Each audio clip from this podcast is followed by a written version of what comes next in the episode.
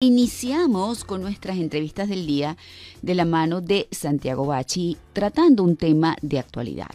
Mi invitado es internista e infectólogo y vamos a conversar de los resultados de un reciente estudio que advierte que las reinfecciones por COVID-19 pueden aumentar la probabilidad de nuevos problemas de salud.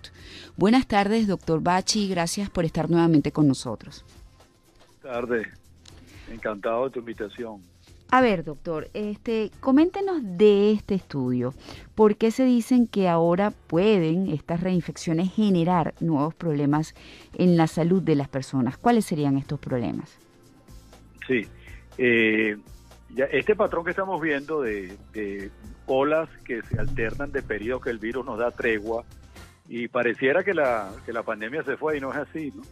Y después viene un aumento progresivo del número de casos, lo que llamamos brotes u olas eh, tiene una cosa buena y una mala. La, la, mala es que, bueno, se, se, contagia mucha gente porque estas nuevas cepas son más transmisibles y, hay más gente con COVID eh, por, cada, por cada uno que tiene COVID, o sea, la, transmisibilidad es mayor. Pero por otra parte, no son severamente severas como para requerir hospitalización. Pero estas reinfecciones pueden llevar a COVID persistente o prolongado eh, que puede alterar cualquier órgano del, organismo y un 10 a un 20% persiste con síntomas cuatro y seis meses después de la infección original. Imagínese usted, pero dicen que además tienen dos o más infecciones, las personas que llegan a tener dos o más infecciones eh, documentadas tenían más del doble de riesgo de morir y el triple de riesgo de ser hospitalizados en los seis meses siguientes a su última infección este, por problemas pulmonares y cardíacos, por fatiga, por trastornos digestivos y renales, diabetes y problemas neurológicos. Sí, las, las, complicaciones, la, mortalidad por todas las causas eh, es mayor en aquellos que tuvieron COVID a los seis meses y al año, inclusive las patologías cardiovasculares se han visto que pueden ser varias veces más frecuentes en aquellos que tuvieron COVID.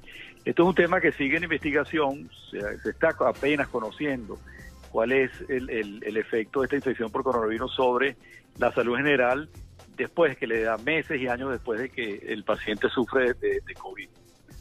Ahora, dicen que esta subvariante BA.5 eh, presenta mutaciones clave que le están ayudando a evadir los anticuerpos generados tanto por las vacunas como por la infección previa.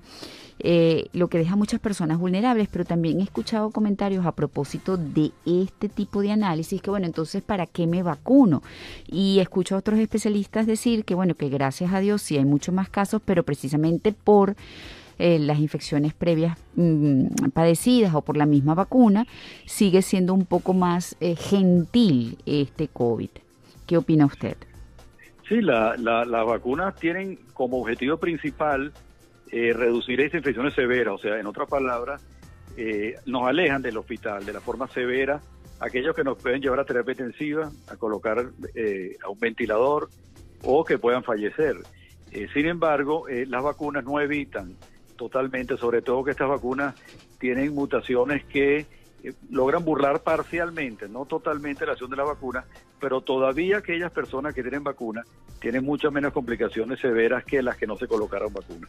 Y esto es un estudio que se repite en cada país y en cada estudio que se hace en, los centros eh, de, mayor número de gente, que definitivamente el mayor número de personas que está hospitalizado no ha sido vacunado.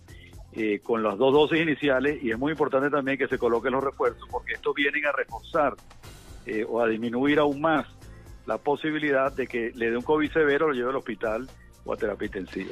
Ahora, doctor, eh, los nuevos diagnósticos más comunes como secuelas este, o tras las reinfecciones este, incluyen dolor en el pecho, ritmos cardíacos anormales, ataques cardíacos, inflamación del músculo cardíaco o del pericardio, insuficiencia cardíaca y coágulos sanguíneos. Entre los problemas pulmonares está la falta de aliento, la escasez de oxígeno en la sangre, la enfermedad pulmonar y la acumulación de líquido alrededor de los pulmones. Y otras personas que hoy me acaban de comentar un caso de un señor mayor que le dio COVID y tras el COVID comenzó a tener problemas de memoria severos que parecieran un diagnóstico de Alzheimer.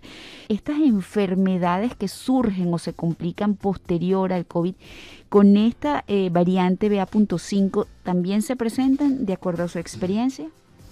Sí, sí, sí se presentan. Esta, esta variable eh, es, es, novedosa también. Tenemos que ver cómo se modifica el, el, COVID persistente con estas nuevas variables.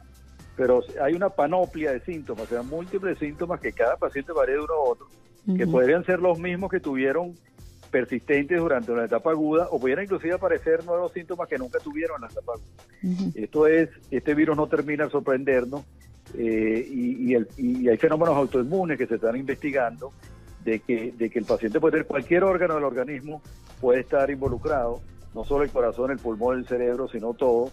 Y eh, simplemente lo que recomendamos los médicos es ponerse en contacto con su médico de cabecera, su médico internista, para que individualicen los casos, porque el tratamiento no es igual para todos y tiene que haber un conjunto de médicos que trate este problema persistente. Claro, claro. Bueno, muchísimas gracias como siempre por esta entrevista, doctor Bachi. Gracias a ustedes por el contacto. ¿Nos puede dar su red social, por favor? Sí, eh, eh, Twitter es arroba y mi nombre que es Santiago Bachi, que es de ACCI. En Instagram es DR de doctor y punto y Santiago Bachi, que igual es BACCI. Bueno, muy amable. Tenemos, uh -huh. también el Instagram de la Sociedad Venezolana de Infectología, yo siempre lo recomiendo, eh, que lo que porque diariamente se están actualizando otros temas en, en Instagram. Gracias, doctor. Eh, doctor Santiago Bachi, internista e infectólogo, nos acompañó en nuestra primera entrega de actualidad aquí en el programa.